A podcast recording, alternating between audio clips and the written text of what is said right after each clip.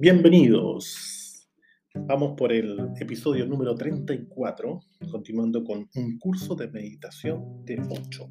Esto es Despierta tu fuerza interior, Rodrigo Domínguez. Día 2. Meditaciones sobre el amor y las relaciones. Una cosa es estar atentos a las acciones físicas y a las sensaciones corporales al caminar, comer, limpiar el suelo y así sucesivamente. O incluso ser conscientes de nuestros pensamientos y emociones cuando estamos solos y poner una distancia. Pero otra cosa muy distinta es ser igualmente conscientes cuando nos encontramos con los demás, especialmente con nuestra pareja. El programa de hoy se trata de esa parte de nuestra vida, Visión de 8. El amor no es una relación. El amor se relaciona, pero no es una relación. Una relación es algo que está acabado. Em, una relación es un sustantivo. Llega a un punto y aparte se acaba la luna de miel.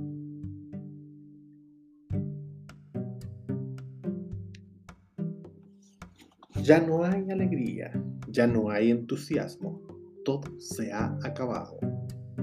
Relación significa algo que está completo, terminado y cerrado. El amor nunca es una relación. El amor es relacionarse. Es un río que fluye y no tiene fin. El amor no conoce el punto, La luna de miel empieza pero nunca se acaba. No es como una novela que empieza en un determinado punto y acaba en un determinado punto, sino que es un proceso continuo. Se acaban los amantes, pero el amor continúa. Es una continuidad. Es un verbo, no es un sustantivo. ¿Por qué queremos reducir la belleza de relacionarnos a una relación? ¿Por qué tenemos tanta prisa? ¿Por qué relacionarnos nos hace sentir inseguros mientras que una relación implica seguridad? Una relación te hace sentir seguro. Relacionarse es un encuentro de dos desconocidos. Dormir fuera una noche y decirse adiós por la mañana. ¿Quién sabe qué sucederá mañana? Y esto nos asusta tanto que queremos estar seguros, queremos que todo sea predecible. Nos gustaría que mañana fuese lo que hemos pensado. No queremos que elija libremente. Por eso siempre queremos reducir los verbos a sustantivos. ¿Estás enamorado de un hombre o de una mujer? y enseguida piensas en casarte, en legalizarlo. ¿Por qué? ¿Por qué? Es un mundo mejor, donde haya más gente meditativa, en un mundo donde haya más iluminación, la gente amará, amará intensamente, pero su amor no será una relación, sino relacionarse. Tampoco voy a decir que su amor sea momentáneo. Su amor tiene más probabilidades que el tuyo de ser más profundo, que haya más intimidad y de contener algo que sea más poético y divino. Y es posible que su amor perdure más que tu supuesta relación de pareja. Pero no está garantizado por ley, los juzgados ni la policía. Es una garantía interna, es un compromiso de corazón, es una, comunión silenciosa. Si te gusta estar con alguien, cada vez te gustará más. Si te gusta la intimidad, cada vez te gustará más explorarla.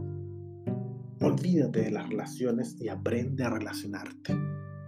Cuando tienes una relación con alguien, empiezas a dar al otro por hecho. Eso es lo que destruye todas las historias de amor. Relacionarse significa que siempre estás empezando estás conociendo al otro continuamente. Significa volver a presentar conectarnos una y otra vez. Significa querer descubrir todas las facetas de la personalidad del otro. Querer penetrar más en el mundo de sus sentimientos y las profundidades de su ser. Querer descifrar un misterio que es indescifrable. La alegría del amor es eso, explorar la conciencia. Y si puedes relacionarte sin reducirlo a una relación, entonces el otro se podrá convertir en un espejo. Al estudiar al otro sin darse cuenta, te estás estudiando a ti mismo. Cuando profundizas en el otro, en sus sentimientos, sus pensamientos y sus anhelos más profundos, estás conociendo tus propios anhelos. Los amantes, los amantes, se convierten en espejos el uno para el otro. Y entonces el amor se convierte en meditación. meditación, que está ennegrecido. Amarse a uno mismo.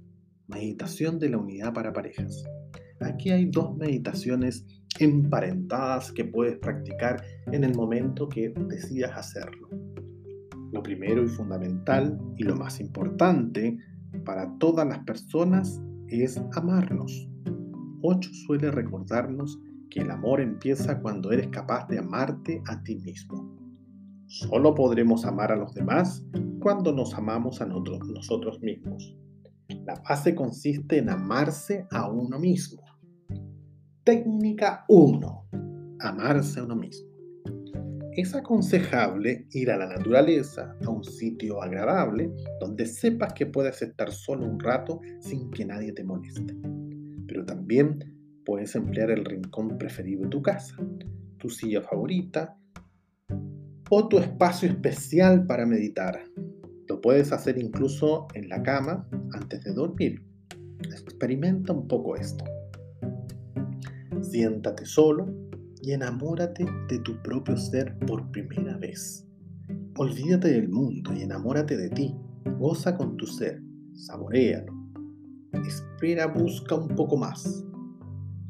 Descubre tu singularidad. Disfruta de tu propia existencia. Eres la existencia, el hecho mismo de darte cuenta conscientemente de que yo soy. Puede ser un vislumbre de la dicha, el cuerpo. Respira profundo, siente tus latidos, siente cómo late tu corazón, regocíjate un instante con todo esto. Deja que esta sensación se extienda por todos tus poros. Deja llevar por ella si te apetece. Ponte a bailar, a bailar o si tienes ganas, ríete o si quieres, ponte a cantar. Pero recuerda que sigues siendo el centro de todo esto. Y deja que los manantiales de la felicidad nazcan de tu interior, no del exterior. Deja que poco a poco, lentamente, todo esto se vaya asentando firmemente en tu experiencia. Técnica 2. Meditación de la unidad para parejas. Esta segunda meditación ha sido diseñada para parejas o amigos. Cada vez que sientas que tu relación está estancada o simplemente quieres conectar más con tu amigo o con tu pareja, puedes practicar esta meditación de 30 minutos en un espacio que esté por encima del habitual parloteo y palabrería. Se recomienda hacerlo de noche. Primera etapa. Siéntate uno frente al otro. Tense la mano contraria durante 10 minutos, simplemente mirándose, mirándose a los ojos. Si el cuerpo se empieza a mover o a balancear, deja que lo haga. Puedes pestañear, pero sigue mirándote a los ojos. Sigan mirándose a los ojos. No se volteen las manos, no se suelten de las manos, pase lo que pase. Etapa 2. Cierra los ojos y permite que el cuerpo se siga balanceando durante 10 minutos más. Etapa final, tercera y última. Ponte de pie y sigue balanceándote junto a tu pareja de la mano durante 10 minutos más. Esto hará que las energías se mezclen a un nivel muy profundo. Cita del día. Cuando hay amor, a veces los amantes sienten que desaparecen. Es fácil sentirlo cuando amas porque el amor es gratificante. Lo difícil es sentirlo cuando odias, porque el odio no es gratificante. Los amantes, cuando están profundamente enamorados, no tienen que ellos amen. No sienten, perdón, no sienten que ellos amen. El amor no es una actividad, sienten más bien que se convierten en el amor. 8. Día número 3. Meditaciones sobre la ira. El programa de hoy analiza las emociones y concretamente una que hemos experimentado todos, la ira. Nuestros sentimientos juegan un papel importante en la manera de vernos a nosotros mismos y pueden afectar a nuestra salud física. Muchas veces estamos atrapados en el dilema entre la expresión y la represión. Que expresar una emoción como la ira puede dar miedo o herir a otras personas. Si la reprimimos, nos arriesgamos a hacernos daño a nosotros mismos. La forma de enfrentar la ira en nuestras vidas oscila entre estos dos extremos. O bien lanzamos toda nuestra ira sobre los demás, o nos la guardamos y nos sentimos muy mal. En la charla de hoy, Osho nos ofrece una tercera alternativa, un método para dominar nuestras emociones en lugar de dejar que se apoderen de nosotros. Después de oír este nuevo enfoque que te ayuda a tratar con, una, con un estado emocional no deseado, aprenderás un sencillo método que podrás emplear para desarrollar la capacidad de responder a las emociones con atención, en lugar de reaccionar y repetir, o permitir, mejor dicho, que se apoderen de ti. El ejercicio práctico de hoy se usa para cambiar los patrones automáticos de la ira. Misión de 8. Cuando intentas no enfadarte, te estás reprimiendo. Estás reprimiendo la ira para trascender la ira, en vez de reprimirla, tienes que entenderla, tienes que observarla. Observándola es como se trasciende. Cuando reprimes la ira, se mete en tu inconsciente y cada vez te envenenas más. Esto no es nada bueno, no es sano. Tarde o temprano te acabarás poniendo neurótico Llegará un momento en que la ira acumulada explotará y entonces será mucho peor. ¿Por qué no podrás controlarlo entonces? La mejor manera es deshacerte de ella en pequeñas dosis. En dosis homeopáticas. Si te enfadas alguna vez, enfádate. Eso es mucho más sano que ir acumulando la ira durante años hasta que un día explotas.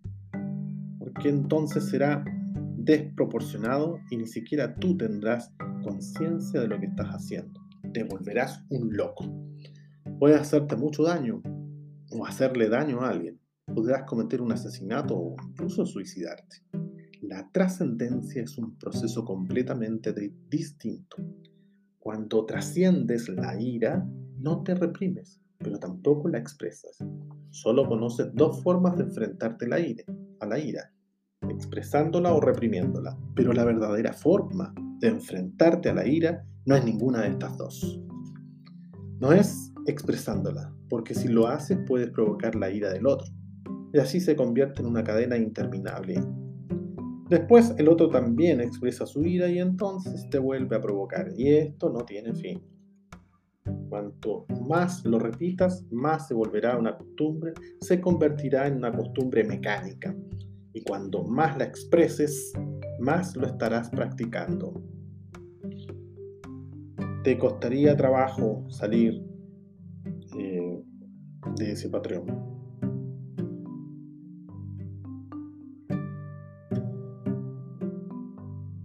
La represión ha surgido por culpa de ese amor. La represión ha surgido por culpa de ese temor. No expreses nada, porque sufrirás y harás sufrir a los demás innecesariamente. Te, volverás una persona horrible, provocarás situaciones desagradables en tu vida y luego tendrás que pagar por ello. Y poco a poco, esta costumbre se irá convirtiendo en tu segunda naturaleza. La represión surgió por el miedo a la expresión, pero si te reprimes, irás acumulando el veneno y un día explotarás. El tercer enfoque, el de todos los iluminados del mundo, no es, expresar, no es expresar ni reprimir, sino observar. Cuando surge la ira, obsérvala, obsérvala en silencio, reconócela. Esto es ira. Buda les decía a sus discípulos, cuando surja la ira, hazle caso, escucha su mensaje y recuérdatelo constantemente, repítelo, ira, ira, ira, ira. Mantente atento, no te duermas, mantente atento a la ira que te rodea. Tú no eres la ira, tú eres el que la observa. Y esta es la clave, la clave maestra. Cuando observas la ira, poco a poco te vas separando tanto de ella que al final ni te afecta. Te has distanciado tanto, estás tan alejado, tan impasible y tan lejos, te parece que hay una distancia tan grande que ya no te importa en lo más mínimo. De hecho, te empezarás a reír de todas las ridiculeces que has hecho en el pasado por culpa de esta ira. No eres tú, es la ira. Está ahí, en el exterior, te rodea, pero en cuanto dejes de identificarte con ella, dejarás de darle energía. Ten en cuenta que alimentamos la ira con nuestras energías y solo así cobra vitalidad. No tiene energía propia, necesita tu colaboración. Cuando observas, dejas de colaborar, dejas de apoyarla. Seguirá estando ahí unos instantes, pero al cabo de unos minutos desaparecerá no puede echar raíces en ti porque tú no estás disponible. Así de sencillo. Y cuando se dé cuenta de que estás muy lejos o solo eres un observador en el monte, se disipará y desaparecerá. Esa desaparición es maravillosa, es una gran experiencia. Cuando desaparece la ira surge una gran serenidad, es la calma después de la tormenta. Cada vez que surja la ira, y te detengas a observarla, te sorprenderás, porque sentirás una tranquilidad que no habías sentido jamás. Estarás en un estado meditativo. Cuando la ira desaparezca, te sentirás renovado, joven e inocente como no te habías sentido jamás. Estarás agradecido incluso de la ira, ya no estarás enfadado con ella porque te ha proporcionado un nuevo y maravilloso espacio para vivir y una experiencia completamente nueva. Si la usas como un trampolín, la habrás empleado muy bien. Esta es una forma creativa de emplear las emociones negativas. Meditación. Cambiar el patrón de la ira. A menudo puede parecer que la ira está bulliendo justo debajo de la superficie, esperando su oportunidad para saltar aunque expreses tu ira y encuentres una forma de exteriorizarla, hasta que no indagues profundamente en su origen, buscando en tu interior lo que se ha desencadenado, el patrón que hay en el fondo no cambiará. Si lo único que haces es expresarla, volverás a acumularla y se volverá a repetir el mismo patrón. La meditación de hoy nos ayuda a romper el patrón, romper el molde que nos hace ir acumulando ira una y otra vez. 8. Se le, se la prescribió concretamente a una persona que tenía problemas con su ira. Es un método que utiliza tu cuerpo como guía. Debes hacerlo sinceramente para ver lo que descubres. Es algo que solo lo puedes saber haciéndolo. Necesitas más o menos unos 20 minutos y un sitio donde puedas estar solo sin que nadie te interrumpa. Pon una alarma o un temporizador de 15 minutos. Técnica. Todos los días a la hora que más te convenga, cierra la puerta de tu habitación durante unos 15 minutos y sentado o de pie, lo exteriorices, no lo expreses. Sigue provocando la ira. Vuélvete loco de ira, pero no lo exteriorices, no lo expreses. No le des golpes a una almohada. Reprímete completamente. Al principio para recordar la emoción que la provocó. A lo mejor te sirve de ayuda acordarte de una situación concreta en que estabas muy enfadado. Deja que tu cuerpo te guíe y enfócate en las sensaciones físicas y no en el motivo concreto que provocó el enfado. Pero sigue conectado con las sensaciones físicas que surgen en el interior. Y surgen también al instante cuando sientes esta ira. Y deja esas sensaciones se vuelvan más intensas. Si empiezas a notar una tensión en el estómago como si fuera a explotar, contráelo hacia adentro y ténsalo todo lo que puedas. Cuando sientas que los hombros están tensos, que tus manos se cierran en un puño y que quieres pegarle a alguien, tensa los hombros y las manos más aún. Si te das cuenta de que estás apretando los dientes, tienes ganas de gritar, aprieta tu mandíbula aún más. Tensa todo el cuerpo al máximo como, como si en tu interior hubiera un volcán en erupción, pero sin llegar a explotar. Esto es lo más importante. No hay que explotar, no hay que manifestar nada. Si gritas, relajarás el estómago, no das puñetazo a los hombres, se liberarán y se relajarán. Ve aumentando la temperatura durante 15 minutos, pero si quieres alcanzar el punto de ebullición, pero sin alcanzar el punto de ebullición. Durante 15 minutos aumenta la tensión hasta llegar a un clímax. Cuando salte la alarma, intenta contener esta tensión todo lo que más puedas. Cuando la alarma se detenga, siéntate tranquilamente, cierra los ojos, relaja el cuerpo, observa lo que pasa durante otros 5 minutos. Y si te parece más, sigue siendo un testigo de que tu cuerpo se relaje y observa. Si este método va acorde contigo, repite esta secuencia durante dos semanas todos los días. El calentamiento del sistema corporal hará que tus patrones se fundan si crees que tu tema no es la ira, puedes sustituirla por la tristeza, por los celos, el miedo o cualquier otra emoción en la que quieres cambiar el patrón. Adapta el ejercicio en concordancia. Perfecto, perfecto, excelente. Cita del día. La ciencia de la transformación de la vida se llama meditación. A través del análisis, la ciencia física llega al átomo y la energía atómica pero la meditación llega al alma y a la energía del alma. Ocho, santa palabra. Bien, hemos llegado al final de dos capítulos. En realidad llegamos al final del día 3. Pasamos ya próximamente al día 4 que corresponde a vivir equilibradamente.